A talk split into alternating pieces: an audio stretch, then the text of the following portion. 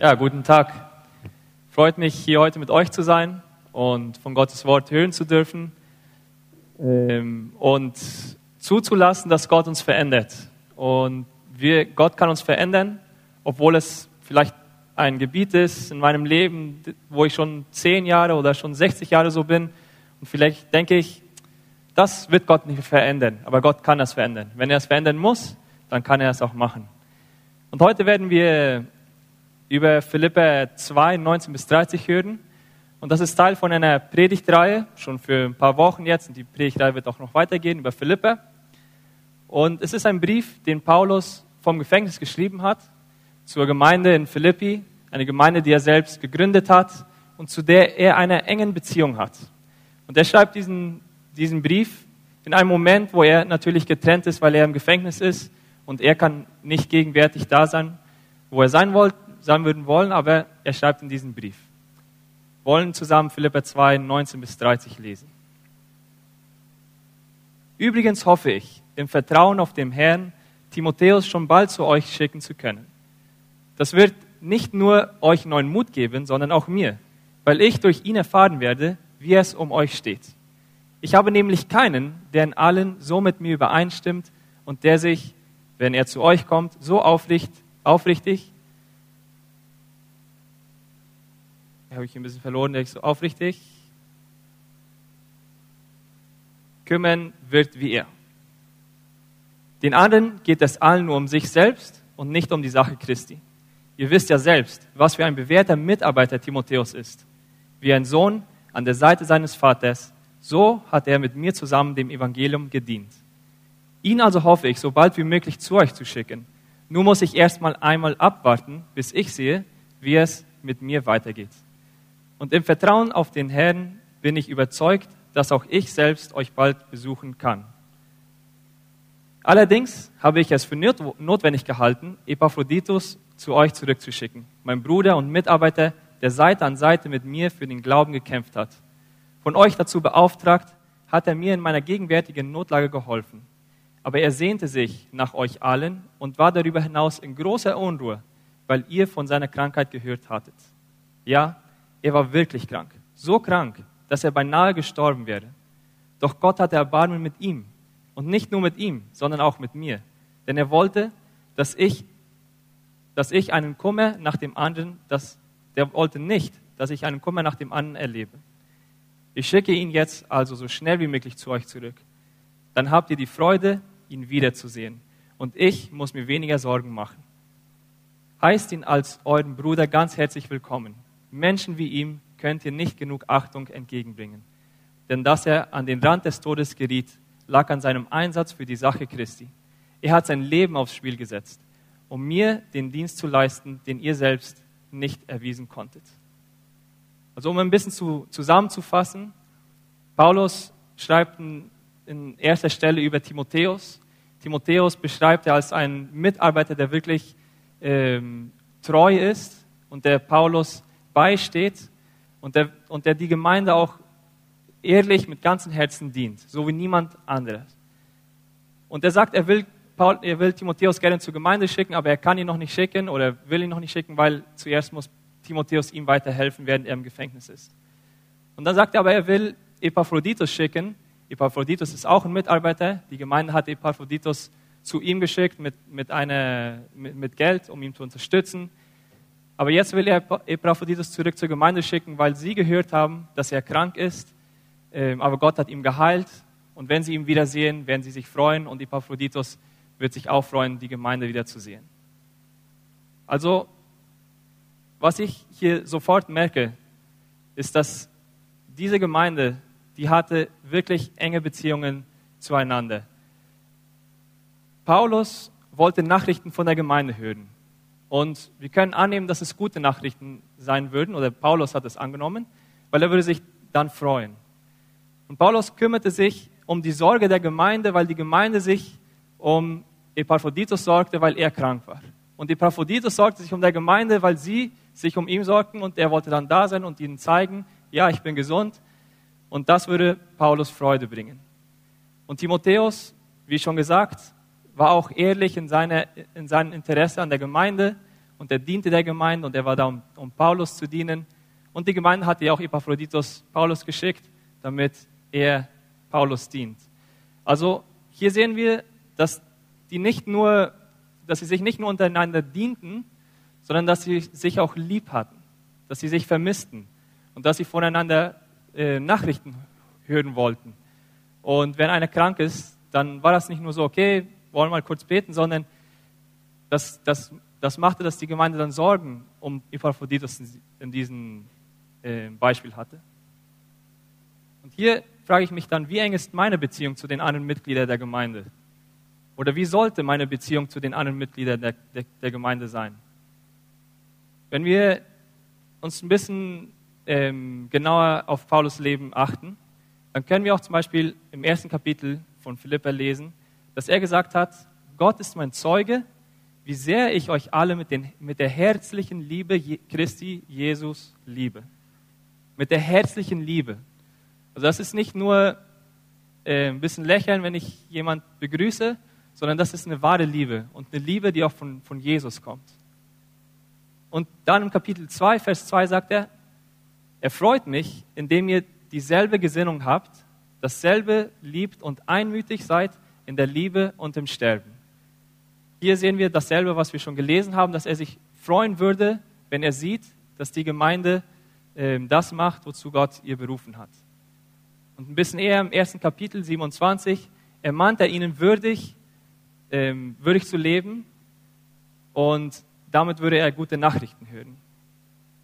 Also er wollte hören und ihm interessierte es, dass die Gemeinde wirklich treu lebt. Und im, 4, in, Vers, in Kapitel 4.1 lesen wir auch, dass er sagt, so steht es nun fest im Herrn, ihr Geliebten, dass ihr meine Freude und meine Krone seid. Also die Gemeinde, die Gemeindemitglieder waren seine Freude und seine Krone. Freue ich mich, wenn ich höre, dass es der Gemeinde gut geht? Oder geht es mir vielleicht schlecht oder mache ich mich Sorgen um der Gemeinde, wenn es ihr nicht gut geht? Oder wenn ich sehe, dass andere Christen nicht das machen, wozu Gott ihnen berufen hat? Oder ist mir das nicht so wichtig? Das kann jetzt auch diese Gemeinde sein, Concordia, oder auch andere Gemeinden. Vor einigen Wochen hat Raphael gepredigt, dass der Philipperbrief der Brief der, der Freude ist. Weil Paulus ist hier in der, im Gefängnis. Es geht ihm wollen wir sagen, ziemlich schlecht. Ja, also es ist nicht eine, nicht eine gemütliche Situation, in der man sein will. Er hatte Gegner, Personen verfolgten ihn. Und die Gemeinde hatte auch Gegner. Die Gemeinde ging auch durch, durch Schwierigkeiten. Und deswegen schreibt Paulus diesen Brief auch an der Gemeinde, damit die trotzdem Freude haben und damit die trotzdem äh, dankbar sein sollten. Und das stimmt auch. Also, obwohl wir in einer schlechten Situation sind, können wir dank Gott Freude haben.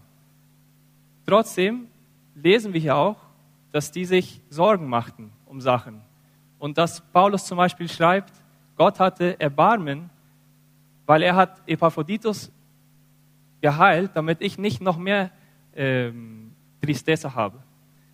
Und, und die, die Gemeinde macht sich Sorgen um Epaphroditus und Paulus, der hat dann auch was gemacht damit. Der hat nicht einfach nur der Gemeinde geschrieben, das geht Epaphroditus schon gut, macht euch keine Sorgen, ist schon alles gut, ist nicht so wichtig. Nein, er sagt, ich will euch so schnell wie möglich Epaphroditus schicken, damit ihr ihn persönlich seht und damit ihr euch wieder freuen könnt, ihn gesund zu sehen.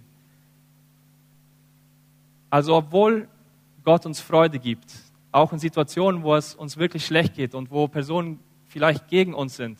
Und ich, ich weiß nicht, ob das schon jemand hier erlebt hat, aber ich glaube nicht, dass wir, obwohl wir Gottes Dienst machen und auch deswegen im Gefängnis landen, können wir trotzdem Freude haben. Aber das bedeutet nicht, dass die Lage der Gemeinde und wie es anderen Personen geht, dass das uns nicht, ähm, dass, es, dass, dass das uns nicht schadet, sondern das sollte uns etwas schaden und wir sollten uns darum ähm, Sorgen machen und auch etwas machen, wenn wir können. Liebe ich meine Geschwister in Christus so sehr, dass ich sie vermisse, wenn ich sie nicht sehe und wenn ich keine Zeit mit ihnen verbringe, wenn ich nicht weiß, wie es ihnen geht.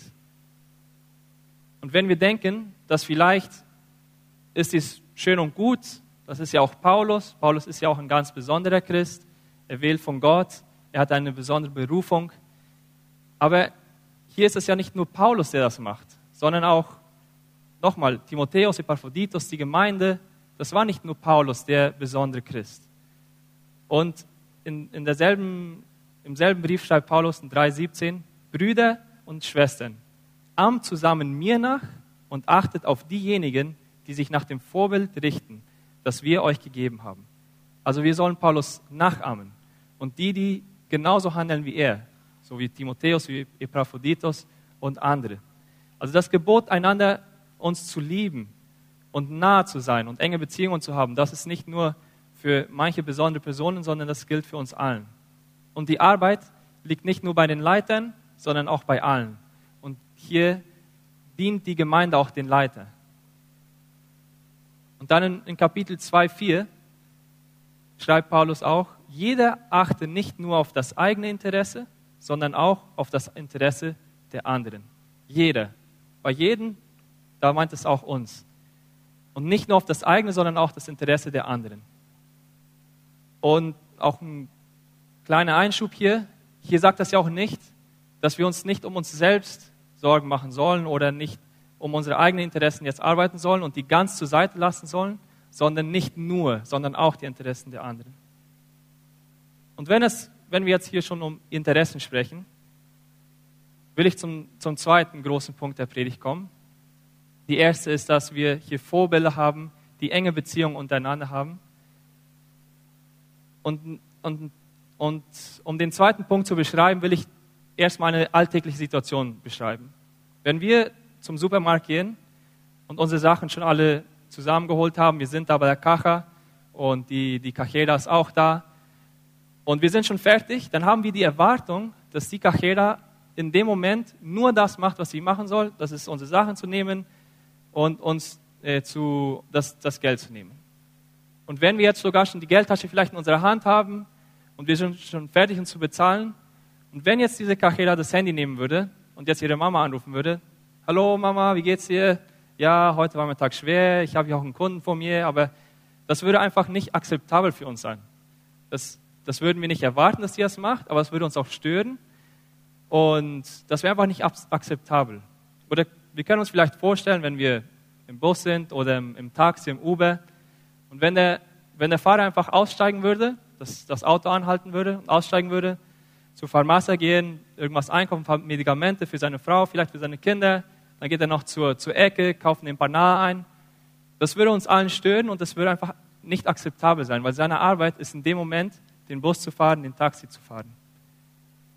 Und das ist, das ist uns ziemlich klar, wenn wir jemanden direkt oder indirekt anstellen, dass die Person dann das machen muss, wozu wir ihr anstellen. Betrachtest du dich im Allgemeinen als ein guter Arbeiter? Ob das jetzt auf deiner Arbeit ist, oder als professional Independiente oder als Vater, als Mutter, als Student? Und betrachtest du dich als Christ auch ein guter Arbeiter oder Mitarbeiter Christi? Paulus schrieb über Timotheus, wie wir gelesen haben, niemand kümmert sich so sehr um euer Wohl wie er, denn alle anderen suchen ihre eigenen Interessen und nicht die von Jesus Christus. Hier haben wir ein Beispiel von jemandem, der wirklich sich um die Interesse, Interesse Jesu Christi ähm, lebt. Und welches sind diese Interesse Christi? In Kolosse 1,20, ich meine, man könnte ja natürlich sehr, sehr viel darüber schreiben und sagen, aber ich glaube, ein guter Zusammen, eine gute Zusammenfassung in der Bibel ist Kolosse 1,20. Und da steht, und durch ihn, durch Christus, will Gott alle Dinge mit sich selbst versöhnen ob sie auf der Erde oder im Himmel sind, indem er Frieden stiftet durch sein Blut, das am Kreuz vergossen wurde. Also durch Jesus Christus will Gott alles versöhnen. Alles, was auf der Erde ist, alles, was im Himmel ist, das bedeutet auch uns. Und das ist, was Gott machen will. Und das ist Gottes Anliegen. Das ist Jesu Anliegen. Und das sollte auch unser Anliegen sein. Also dieses, dass, dass sich sein Reich vollständig einrichtet in dieser Erde und dass er die Sünde ganz wegnimmt und alles wieder gut macht. Aber, und ich würde sagen, das ist, ich weiß nicht, ob ein, ein großes Aber oder jedenfalls ist das, wir müssen das im, im richtigen Zusammenhang sehen. Weil das hört sich vielleicht ein bisschen zu radikal an. Äh, also wo bleiben dann meine Interessen und was mache ich damit? Also ich habe das Beispiel verwendet von Personen, die indirekt oder direkt von uns angestellt werden. Aber wenn, wir, wenn es um Jesus geht, dann ist das ein bisschen anders. Diese Person, die macht das vielleicht nur, weil die bezahlt wird. Die weiß vielleicht nicht mal wirklich, warum die das macht. Der interessiert das vielleicht nicht, das wirklich gut zu machen. Und das Einzige, was sie davon hat, ist eine Transaktion. Also ich gebe ihr was und die Person gibt mir was. Aber wenn es, wenn es in, in unserer Beziehung mit Jesus ist es anders. Zum einen hat er zuerst getan, was er uns jetzt bittet. Das können wir sehr gut sehen, indem er zuerst die Füße der Jünger gewaschen hat, bevor er ihnen gebittet hat, andere die Füße zu waschen. Er ist zuerst gekommen, um uns zu dienen, bevor er uns bittet, andere zu dienen. Und das verändert, glaube ich, schon sehr viel. So wie er in Johannes 13 sagt, wenn nun ich, der Herr und der Meister, euch die Füße gewaschen habe, so sollt auch ihr euch untereinander die Füße waschen. Denn ein Beispiel habe ich euch gegeben, damit auch ihr tut, wie ich euch getan habe. Zum anderen sagt er auch, dass er uns nicht mehr Diener nennt, sondern Freunde.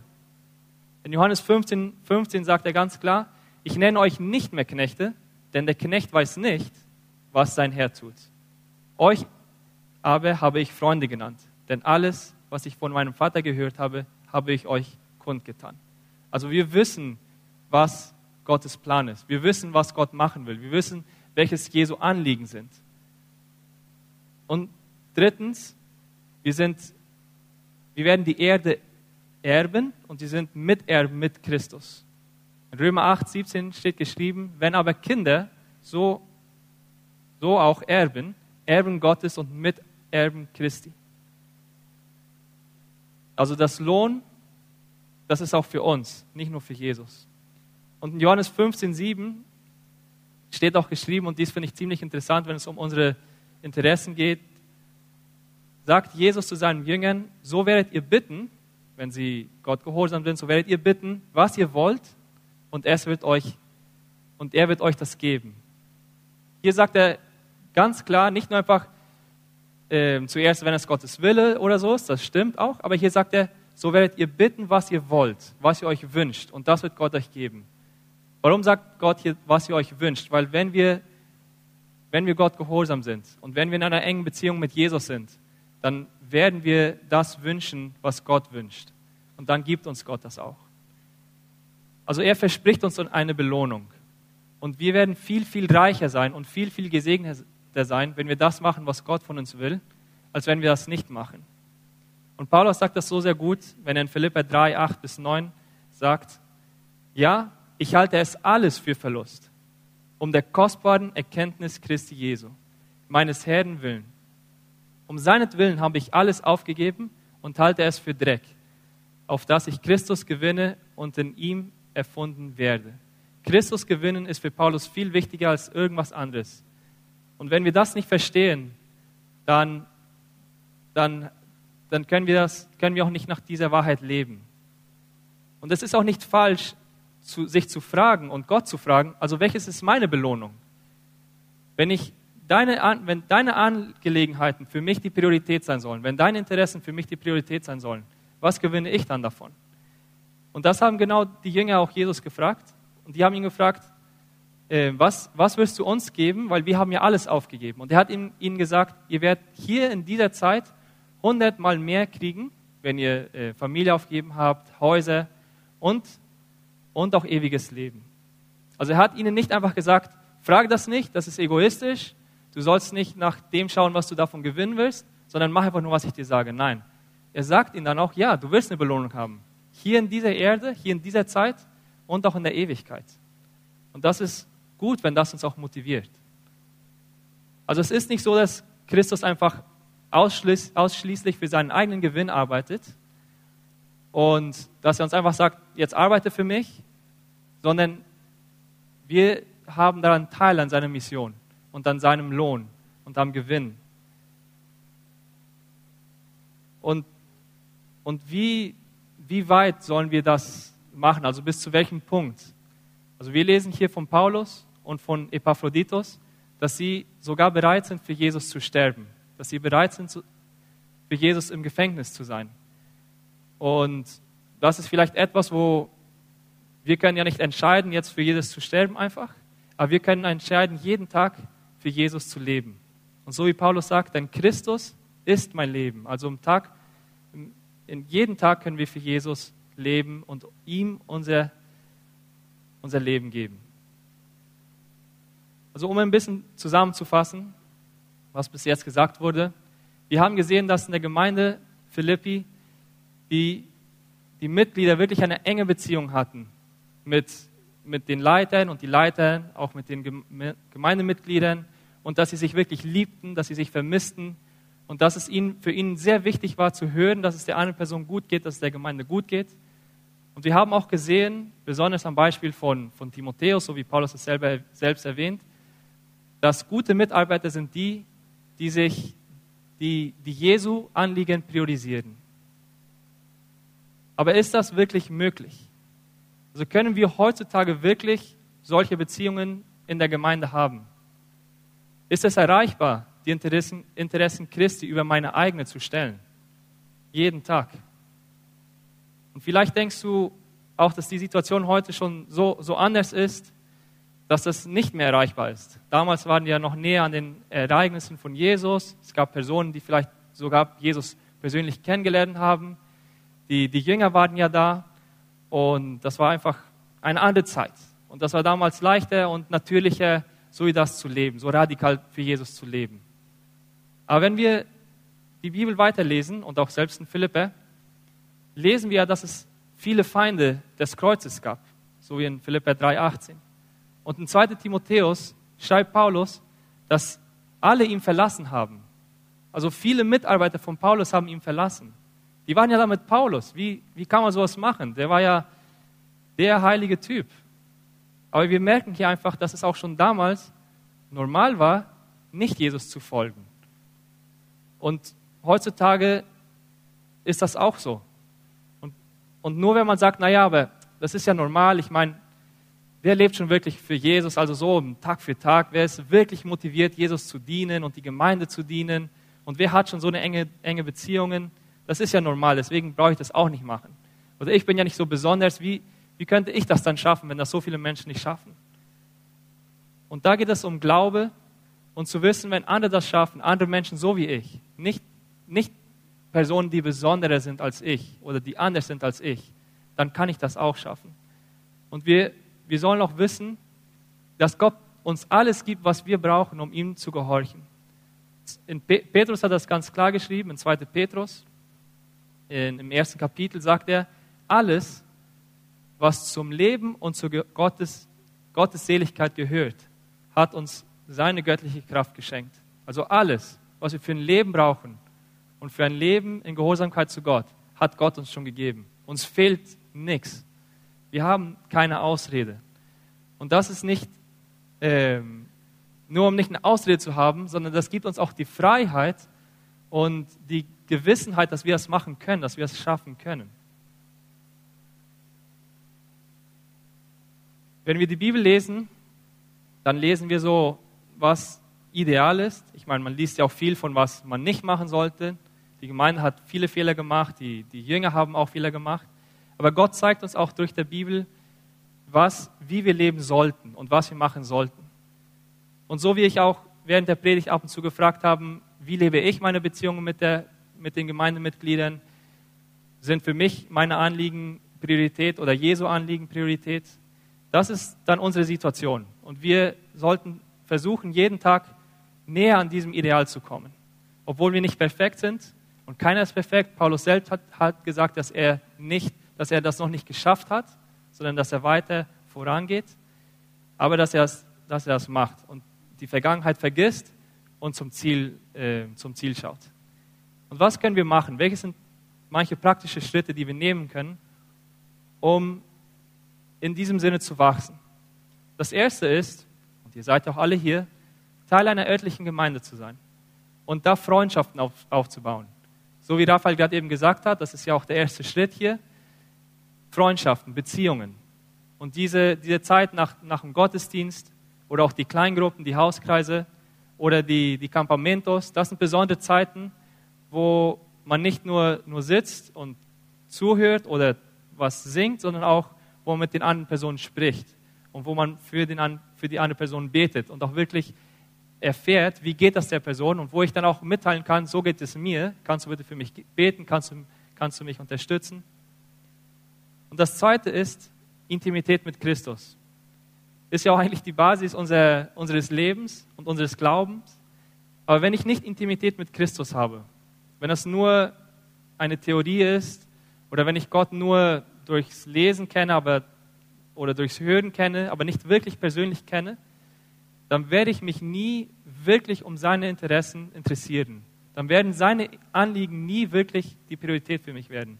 Das ist unmöglich, hier einfach dieses zu lesen, okay, es gibt diese Vorbilder, die haben das gemacht, Jesus will das so, äh, dieses sind Jesu Anliegen, das habe ich jetzt schon verstanden. Aber wenn ich nicht diese enge Beziehung mit Jesus habe, dann, dann werde ich das einfach nicht schaffen. Das ist einfach unmöglich. Gott muss uns persönlich verändern in einer engen Beziehung mit ihm.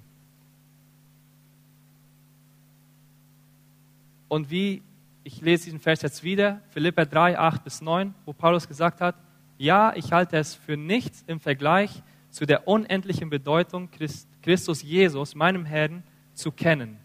Also Jesus zu kennen, das war für ihn das, das Wichtigste. Alles andere, hat er gesagt, hat er als, als Dreck betrachtet, um Christus zu gewinnen und mit ihm eins zu sein. Also wir, wir sollten nicht nur versuchen, Zeit mit Jesus zu verbringen, um vielleicht seinen Segen zu bekommen oder seinen Schutz oder damit wir irgendwelche Gaben haben können oder dass es uns gut in unserer Impresa geht oder in der Gemeinde geht oder sonst was. Das ist auch Teil von das, was Gott will. Aber diese enge Beziehung, das ist schon das Ziel. Diese enge Beziehung zu haben mit Jesus ist das Ziel. Mit ihm nahe zu sein und ihm zu gewinnen und mit ihm eins zu sein. Und wenn wir das nicht verstehen, dann verpassen wir etwas. Und dann verpassen wir das Beste. Drittens, es ist sehr gut zu wissen, dass Lieben Freiheit ist. In Galater 5,13 steht, denn ihr seid zur Freiheit berufen, Brüder und Schwestern. Nur benutzt die Freiheit nicht als Anlass für das sündige Fleisch, sondern dient einfach durch die Liebe. Also nutzt die Freiheit, um euch zu lieben um andere zu dienen. Vielleicht, wenn wir über all diese Sachen sprechen, dann hört sich das schon wieder so an, okay, jetzt muss ich wieder was machen, jetzt muss ich was verändern, aber das ist so schwer. Aber hier steht ganz klar, dass die Freiheit, die Gott uns gibt, ist, um eine Person zu lieben. Und wer nicht wirklich frei ist und wem Gott nicht befreit, der kann andere auch nicht wirklich lieben. Nicht, zu, nicht, nicht, nicht, so, wie, nicht so, wie wir das hier lesen. Und das ist eine Freiheit. Also andere Personen zu leben, das ist ein, zu lieben, das ist ein Geschenk Gottes, das wir nur machen können, weil Gott mit uns gnädig ist. Und auch in 1. Johannes 5, 3 steht geschrieben, seine Gebote sind nicht schwer zu befolgen. Für mich war das so, und das ist auch nicht, dass es jetzt schon ganz aufgehört hat, aber ich habe, für eine Zeit wollte ich die Bibel nicht lesen, weil wenn ich die Bibel gelesen habe, dann und die ernst nehmen wollte, dann bedeutet ja das, dass ich mein Leben verändern muss. Und das war für mich schwer. Und dann sagte ich, okay, ich will lieber die Bibel nicht lesen, als sie zu lesen und mich dann schlecht zu fühlen, dass ich das nicht mache. Aber hier steht ganz klar, dass seine Gebote sind nicht schwer zu befolgen. Also, wenn es uns schwer fällt, seine Gebote zu folgen, dann haben wir wieder irgendwas noch nicht verstanden. Und das ist auch in Ordnung. Aber dann können wir beten, Gott, Zeig mir, was bedeutet dieses? Warum, warum fällt mir so schwer, wenn du mir sagst, dass deine Gebote nicht schwer sind zu befolgen? Und letztens, es ist wichtig, und so ist, es, ist ja auch der Titel vom, von der Predigt, vorbildliche Mitarbeiter, es ist wichtig, Vorbilder zu haben. Wir haben hier in der Bibel Vorbilder, Paulus, Timotheus, Epaphroditus und andere. Aber es ist auch wichtig, Vorbilder zu haben, die wir persönlich kennen. Ich kenne Personen, die mich ermutigen, Jesus näher zu sein, die mich ermutigen, jeden Tag Gott zu folgen, die mich ermutigen, weil ich sehe, dass die, dass die sich wirklich um Jesu Anliegen interessieren und dass die das schaffen. Kann ich sagen, okay, wenn die das schaffen, dann kann ich das auch machen. Also es ist sehr wichtig, Vorbilder zu haben und Vorbilder zu, zu kennen und auch mit Personen in einer Beziehung sein, die schon weiter in ihrem Glauben sind, die vielleicht Gott gehorsamer sind oder wo wir ganz klar merken, ja, diese Person, die opfert ihr Leben wirklich für Gott, weil das wird uns ermutigen, dasselbe zu machen. Vielen Dank.